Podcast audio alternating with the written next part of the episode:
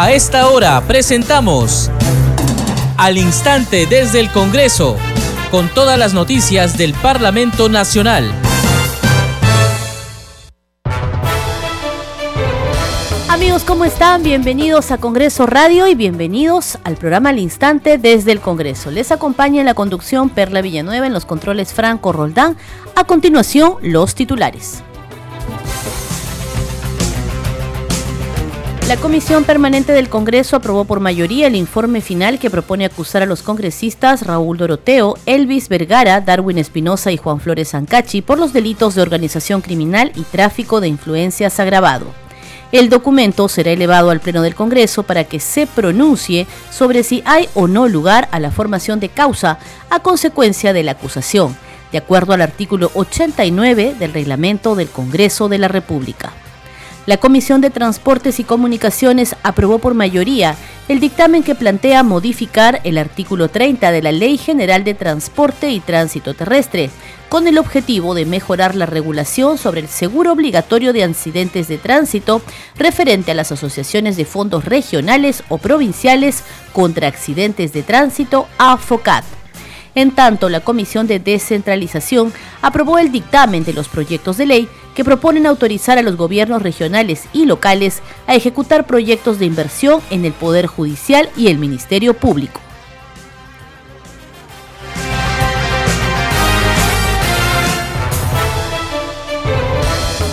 Empezamos a desarrollar la información en al instante desde el Congreso. Les contamos que la Comisión Permanente aprobó por mayoría el informe final de la Subcomisión de Acusaciones Constitucionales que concluyó en acusar a cuatro congresistas de Acción Popular por la presunta comisión del delito de organización criminal y tráfico de influencias. Los congresistas Raúl Doroteo Carbajo, Jorge Flores Sancachi, Darwin Espinosa Vargas y Elvis Vergara Mendoza son acusados del presunto delito de organización criminal y tráfico de influencias agravado. El documento será elevado al Pleno del Congreso para que se pronuncie sobre si hay o no lugar a la formación de causa a consecuencia de la acusación, de acuerdo al artículo 89 del reglamento del Congreso de la República. Conclusión 2. Antejuicio por la presunta comisión de delitos en el ejercicio de la función. Numeral 2.1. Congresista Raúl Felipe Doroteo Carbajo. A. Acusar al denunciado Raúl Felipe Doroteo Carbajo en su condición de congresista de la República por la presunta comisión del delito de organización criminal y tráfico de influencias agravado en agravio del Estado peruano, tipificado en el artículo 317, concordado con la ley 30.077, ley contra el crimen organizado, y con el artículo 400 del Código Penal respectivamente. B.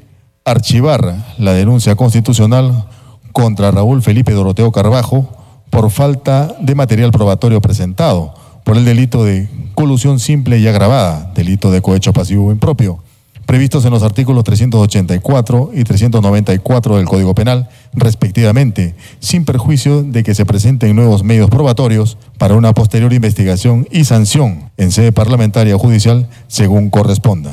Votación nominal. Resultado de la votación, votos a favor 17, votos en contra 10 abstenciones cero.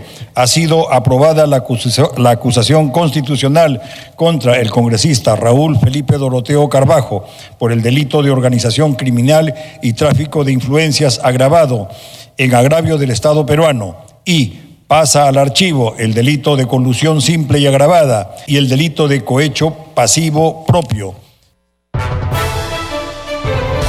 teníamos ahí el resultado de la votación de esta decisión de la Comisión Permanente de aprobar por mayoría el informe final. Escuchábamos el caso del congresista Raúl Doroteo, pero luego sucedió lo propio con los otros parlamentarios Elvis Vergara, Darwin Espinosa y Juan Flores Sancachi, quienes, como ya lo sabemos y hemos escuchado, están acusados por los presuntos delitos de organización criminal y tráfico de influencias agravado.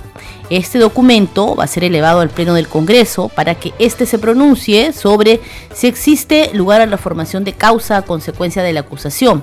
Esto de acuerdo a lo que dispone el reglamento del Congreso de la República. Y así lo hizo saber la presidenta de la Subcomisión de Acusaciones Constitucionales, Lady Camones, durante su sustentación. Cumplo con presentar el informe final de la denuncia constitucional 300 para su respectiva aprobación. Vamos a hablar sobre el procedimiento de la acusación constitucional. Con fecha 15 de septiembre del 2022, la congresista Patricia, Patricia Rosa Chirinos Venegas presentó denuncia constitucional contra los congresistas de la República Raúl Felipe Doroteo Carbajo, Juan Carlos Mori Celis, Jorge Luis Flores Ancachi, Jaek Darwin Espinosa Vargas, Elvis Hernán Vergara Mendoza e Ilish Freddy López Ureña por la infracción constitucional de los artículos 38 y 39 de la Constitución Política del Perú y por la presunta comisión de los delitos de colusión simple y agravada, delito de cohecho pasivo impropio, delito de tráfico de influencias agravado y organización criminal. El informe final de fecha 29 de marzo del 2023 se aprobó por mayoría con 12 votos a favor, dos abstenciones y nueve votos en contra. El mismo informe contiene las siguientes conclusiones y recomendaciones. Sobre las conclusiones, con relación al extremo del juicio político por infracción constitucional, se dispuso archivar la denuncia constitucional por la infracción constitucional de los artículos 38 y 39 de la Constitución Política del Perú contra los congresistas Felipe Doroteo Carbajo, Darwin Espinosa Vargas, Jorge Flores Ancachi, Ilis López Ureña, Juan Carlos Moricelis y Elvis Hernán Vergara Mendoza.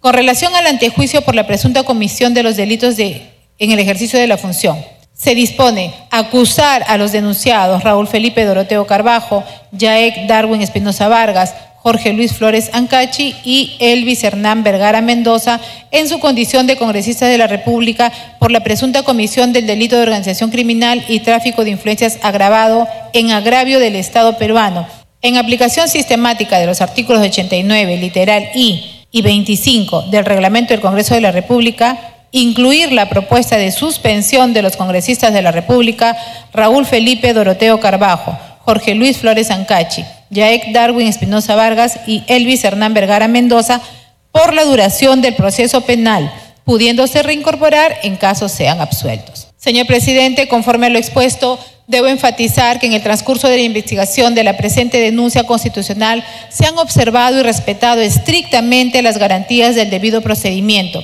el cumplimiento de todas las fases de los plazos, el derecho de los denunciados a ser oídos y asistidos por la defensa técnica de su elección, el derecho a la contradicción y a una decisión imparcial de la subcomisión fundamentada estrictamente en los medios probatorios valorados en el informe final, cuyas conclusiones y recomendaciones propuestas se encuentran con arreglo a ley y a nuestra norma constitucional. Seguimos con más noticias del Parlamento Nacional en al instante desde el Congreso. Vamos con información de la Comisión de Fiscalización.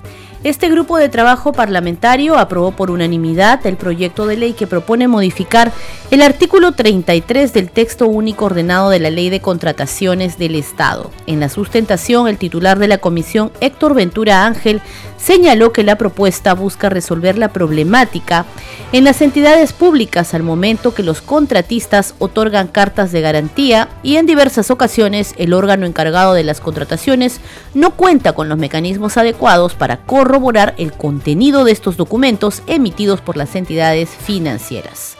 Posteriormente, la Comisión de Fiscalización recibió en calidad de invitado al general en situación de retiro de la Policía Nacional, Luis Vera Llerena, en el marco de las indagaciones por las presuntas irregularidades e injerencias externas en la Policía Nacional del Perú y en el Ministerio del Interior durante el gobierno del expresidente Pedro Castillo Terrones. Escuchemos parte de su testimonio.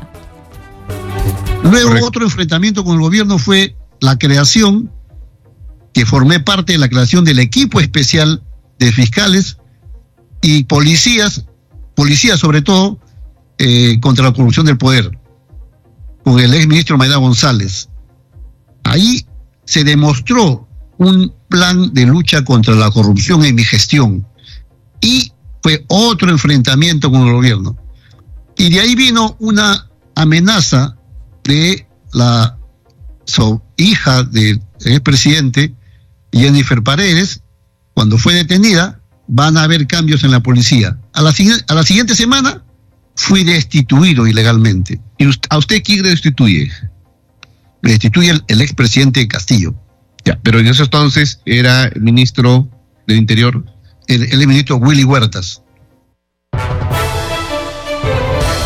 Estás escuchando al instante desde el Congreso a través de Congreso Radio y la Comisión de Producción realizó su sesión descentralizada en Huánuco. Durante esta sesión se aprobó el dictamen del proyecto de ley que propone la ley que promueve la acuicultura de cría de camarón como fuente de autoempleo y sostenibilidad de este recurso. El informe es de nuestra compañera Elsa Iturriaga.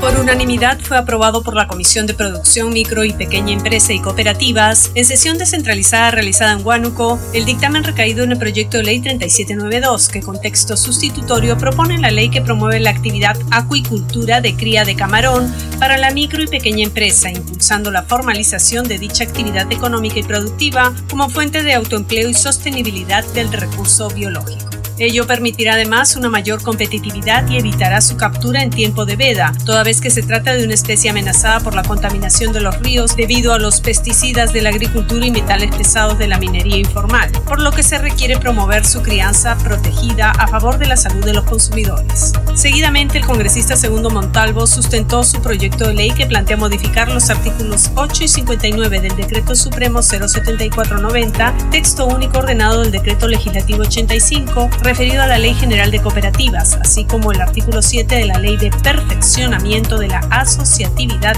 de los Productores Agrarios en Cooperativas Agrarias, a fin de que las asociaciones de cooperativas cumplan oportunamente con los contratos aprobados en Asamblea, entre otros aspectos. Eliminar la exigencia referida al grado de consanguinidad para la constitución de cooperativas a fin de que los integrantes de comunidades campesinas, nativas y de colonos puedan conformar cooperativas y así unirse como clúster para su fortalecimiento y consolidación. Luego, representantes del Ministerio de la Producción sustentaron el proyecto de ley 2814 presentado por el Poder Ejecutivo por el que se propone la Ley General de Cooperativas con el fin de mejorar la normativa vigente tenemos normas incompletas y con vacíos legales, normas dispersas y que se contraponen a la ley vigente, inaplicabilidad de las normas de los GORES, un reglamento de la Ley General de Cooperativas que nunca se llegó a promulgar. Finalmente, el congresista Alex Paredes sustentó su propuesta de ley que modifica el decreto legislativo 85 de la Ley General de Cooperativas. Continuamos en al instante desde el Congreso. La Comisión Agraria recibió hoy al presidente del directorio de Agrobanco, César Quispe Luján, y el jefe del Servicio Nacional de Sanidad Agraria, SENASA, Janios Quevedo Valle quienes expusieron sobre las medidas adoptadas ante las intensas lluvias en el norte del país, así como los resultados del Plan Anual de Monitoreo de Residuos Químicos y Contaminantes en Alimentos Agropecuarios 2022.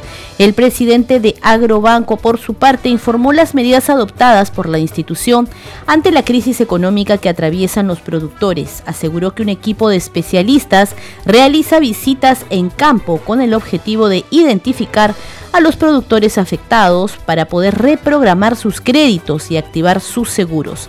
Además resaltó que existen más de 200 casos identificados a quienes también se les ha condonado los intereses moratorios.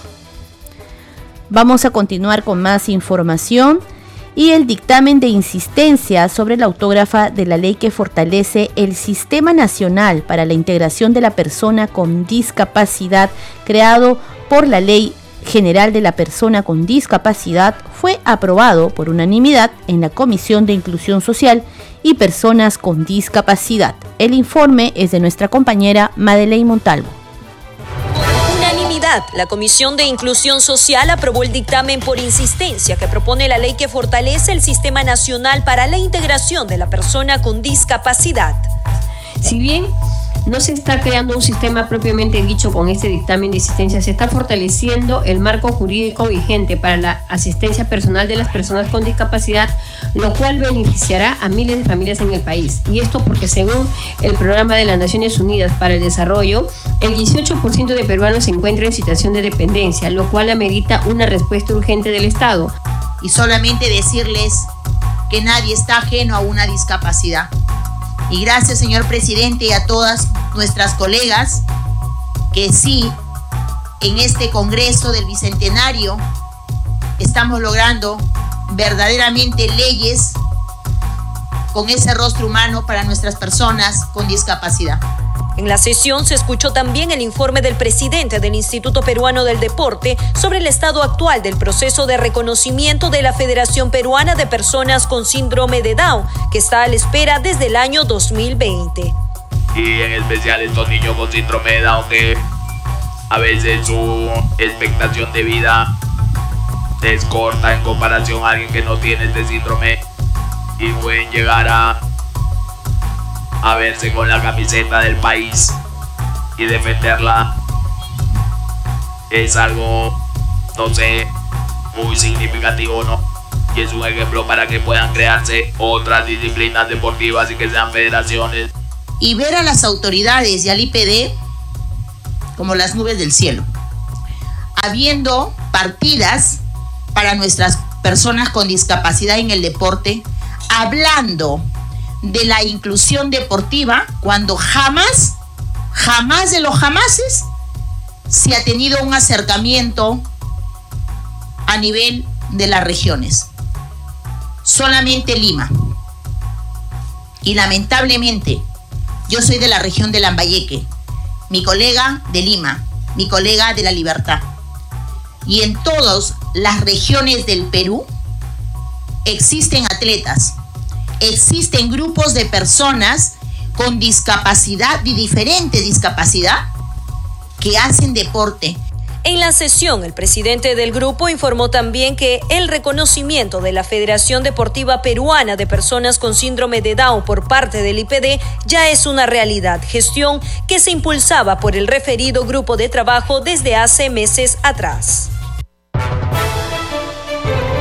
y la Comisión de Transportes y Comunicaciones aprobó por mayoría el dictamen recaído en el proyecto de ley que plantea modificar la Ley General de Transporte y Tránsito Terrestre con el propósito de mejorar la regulación sobre el seguro obligatorio de accidentes de tránsito referente a las asociaciones de fondos regionales o provinciales contra accidentes de tránsito AFOCAT. Al exponer los alcances de la iniciativa, el presidente de este grupo de trabajo, Luis Aragón, dijo que esta establece que las AFOCAT deberán poseer una cuenta de depósito a su nombre en alguna empresa financiera supervisada por la Superintendencia de Banca y Seguros, la cual será intangible e inembargable, dado que el dinero solo podrá ser destinado a las operaciones, cobertura de siniestros y ayuda social. Vamos ahora con información de la Comisión de Salud.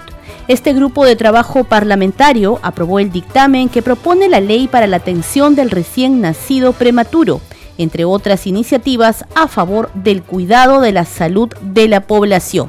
Los detalles en el siguiente informe. Con la finalidad de aportar y mejorar el sistema de salud en el país, la Comisión del Sector aprobó por unanimidad dos iniciativas legislativas y una por mayoría.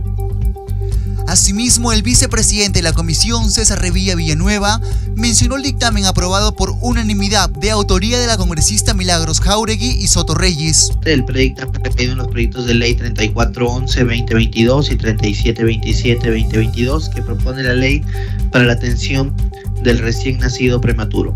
De este modo, el titular de la comisión señaló que se aprobó con 16 votos a favor los proyectos de ley de los congresistas Miguel Sixia y Milagros Rivas. Que propone la ley que articula la práctica de la medicina alternativa complementaria e integrativa y tradicional al Sistema Nacional de Educación y Salud. Seguidamente, por mayoría, se aprobó la propuesta que fortalece el derecho a la salud a través del acceso a la atención de emergencias y partos en instituciones prestadoras de servicios públicas, privadas y mixtas.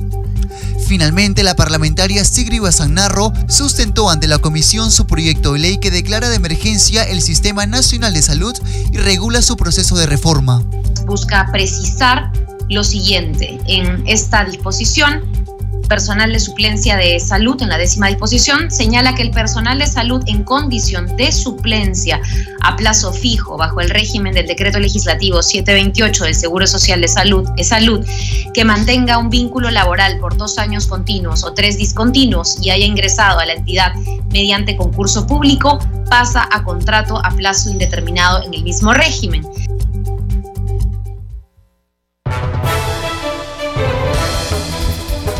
Seguimos con más información en al instante desde el Congreso a través de Congreso Radio.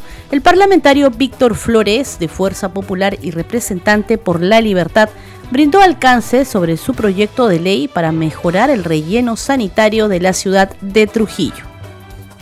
Nosotros como despacho estamos trabajando desde el comienzo, desde el inicio del, digamos, de nuestro periodo congresal temas emblemáticos para la ciudad de Trujillo y para la región La Libertad. Les menciono rápidamente algunos de ellos, los más importantes. Uno, de los más importantes es Chavimochique, la terminación de la represa de Palo Redondo, eh, la recuperación de las playas, o sea, luchar contra la erosión costera, el relleno sanitario también, que en realidad no puede haber en una ciudad tan grande como Trujillo, una metrópoli que ya es un relleno sanitario, tiene que ser perdón, un botadero de basura, sino tiene que ser un relleno sanitario con características, pues, eh, de ciudades avanzadas, ¿no? De ciudades muy desarrolladas. Donde se pueda procesar la basura se haga segregación de la basura, donde se haga lixiviación, tratamiento de sólidos orgánicos, inorgánicos, papel, vidrio, cartón, etcétera, etcétera. Y eso ya se ha conseguido. Entonces, el presupuesto para hacer ese, ese proyecto ya está, digamos, hemos conseguido o o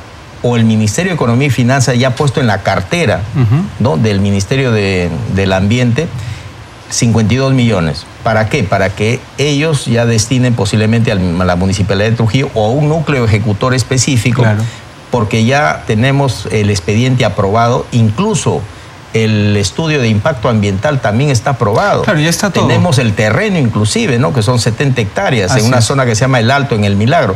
Por lo tanto, ¿qué queda? Queda simplemente hacer la primera parte, que es la ejecución del, inicio de la obra, y aparte de eso, lo que quedaría como saldo de la obra, que son más o menos 30 millones, se, daría en el año 2025. Pero por lo menos ya, ya tenemos la obra presupuestada y que en unos seis meses más debe estar empezando. Seguimos en el instante desde el Congreso. Tenemos ahora información de la Comisión de Producción. A esta sesión se invitó al ministro del sector, Raúl Ricardo Pérez Reyes, para abordar la problemática actual de la actividad acuícola de concha de abanico de la bahía de Sechura, así como también las razones que han justificado la emisión de la resolución ministerial 121-2023 de Produce, así como otros temas en la agenda de esta sesión. A continuación vamos a escuchar parte de las consultas de la congresista María Cordero Jontay al ministro de la Producción Raúl Pérez. Según el artículo 6 de la ley de organización y funciones de Produce, decreto legislativo 1047, el Ministerio de Producción tiene que cumplir las siguientes funciones formular y aprobar planes nacionales de desarrollo sostenible de la pesquería artesanal, gestionar los recursos destinados al desarrollo sostenible de la pesquería artesanal, promover programas, proyectos y acciones para el desarrollo sostenible de la pesquería artesanal, evaluar metas en materia de la pesquería artesanal, supervisar, vigilar y controlar el cumplimiento de normas, lineamientos técnicos en materia de la pesquería artesanal. Sin embargo, luego de reunirme en su ministerio, en el Ministerio de Producción, dicho sea, sea de paso, con los funcionarios de la Dirección General de Pesca Artesanal, a fin de solicitar apoyo a los hermanos pescadores artesanales afectados de mi región Tumbes, solamente recibo respuestas evasivas, incumpliendo con el modo ¿no? de obligaciones legales antes señaladas. Por eso vuelvo a preguntar, por su intermedio, presidente, al señor ministro, en atención a las funciones impuestas por el artículo 6 de la Ley de Organización y Funciones de Produce, ¿qué acciones concretas ha realizado su sector para apoyar a nuestros pescadores artesanales de nuestra región Tumbes? El Ministerio de Producción cuenta con recursos presupuestales destinados al fortalecimiento de la pesca artesanal, cuyo monto PIM asciende a más de un millón 200 mil soles para la capacitación y asistencia técnica del pescador artesanal, así como para acceder a los servicios de financiamiento y fortalecimiento de capacidades. Sin embargo, desde hace meses, los pescadores artesanales de mi región Tumbes vienen demandando que las entidades como Produce los ayude a lograr su formalización y así poder acceder a los programas de apoyo social que les permita reactivar sus actividades pesqueras como son los bonos y los créditos al pescador. Bonos que por no tener su carnet de, pescador, su carnet del pescador, no y formalización, no han recibido muchos de ellos. Tengo una lista de Puerto Pizarro, una lista de canoas de Punta Sal que están reclamando sus bonos y están pasándola muy mal nuestros hermanos pescadores de mi región Tumbes. ¿Por qué entonces el Ministerio de Producción no está apoyando a los pescadores artesanales para que puedan acceder a esta formalización y lograr el fortalecimiento real, digo real, porque estamos cansados de esperar desde hace mucho ya esta actividad de la región Tumbes, considerando sobre todo la situación de estado de emergencia que nos encontramos actualmente y que está atravesando mi región Tumbes. Este programa se escucha en las regiones del país gracias a las siguientes emisoras. Radio Inca Tropical de Abancaya Purímac, Cinética Radio de Ayacucho, Radio TV Shalom Plus de Tingo María, Radio Madre de Dios de Puerto Maldonado, Radio TV Perú de Juliaca Puno, Radio Amistad de Lambayeque, Radio El Pueblo de Ayacucho, Radio Satel Perú de Lampa en Puno, Radio La Voz del Valle de Aplao en Arequipa, Radio Estar de Moyendo en Arequipa, Radio Gaceta Ucayalina Online, Radio Líder de la Unión en Piura, Radio Victoria de Ocros en Huamanga, Ayacucho. Enseguida, los titulares de cierre.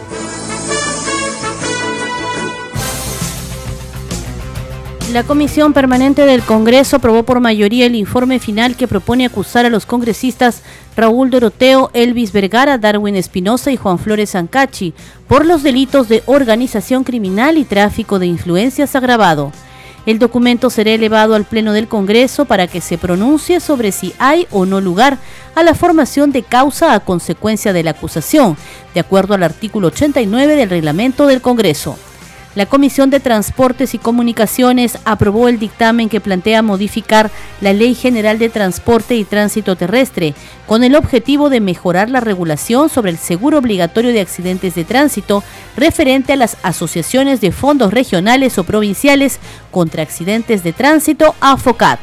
En tanto, la Comisión de Descentralización aprobó el dictamen de los proyectos de ley que proponen autorizar a los gobiernos regionales y locales a ejecutar proyectos de inversión en el Poder Judicial y el Ministerio Público.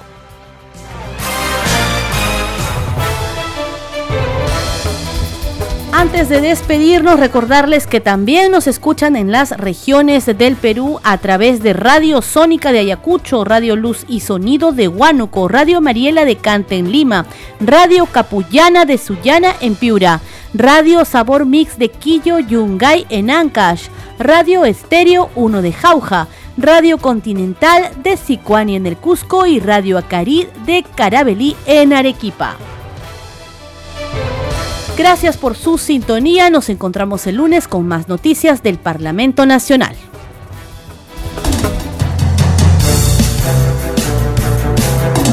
Hasta aquí, al instante desde el Congreso, con todas las noticias del Parlamento Nacional.